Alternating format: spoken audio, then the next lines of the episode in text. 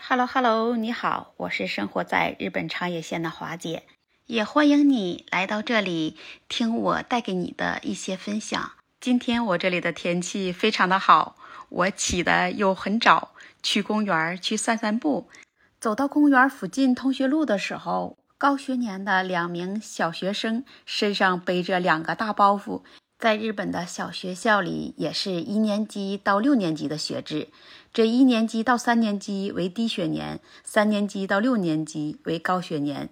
这两名小学生是两名小男孩，他们的身上还背着两个很大的包袱，身上穿着学校专用的运动服，脚上还穿着旅游鞋，头上戴着学校专用的红色小帽子，一看这就是要出去旅游了。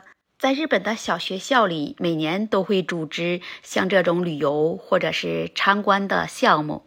这两名小学生看见我，就上前来先跟我打招呼，说“哦哈哟，ございます”，就是早上好的意思。然后我也就同样回了一句“哦哈哟，ございます”。然后我就问他：“你们这是要出去旅游吗？去哪里旅游呀？”他们告诉我说：“今天是去高原旅游。”说起这高原旅游，你知道在日本的小学生去高原旅游都需要带些什么吗？下面你就来听我给你分享一下。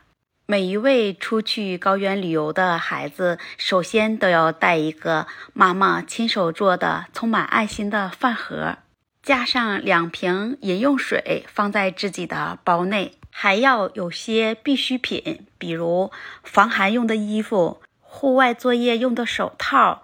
驱蚊虫用的药、创口贴、毛巾、牙具，防止晕车的药。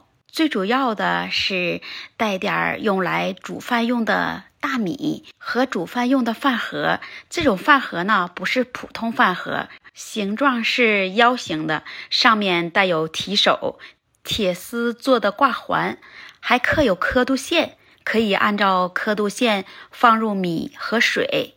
饭盒里还有一个分开的小盘子，在煮饭的同时还可以煮些青菜。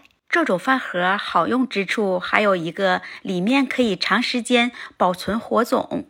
这些去高原旅游的小学生要乘坐旅游专用的巴士车，到了专用的高原停车场，这些小学生下了车还要步行来到高原的平广的地方，就是露营地。这里不会有危险的。中午就吃妈妈的爱心小饭盒，晚餐就要他们自己亲手自己生火，自己用着米和水煮饭吃了。这些小学生在老师的带领下围着篝火，吃着自己煮的饭，真是一种少有的乐趣。吃完了自己煮的晚餐，会在高原的服务区里住上一宿。第二天再欣赏欣赏着大自然的美景，然后再返回学校。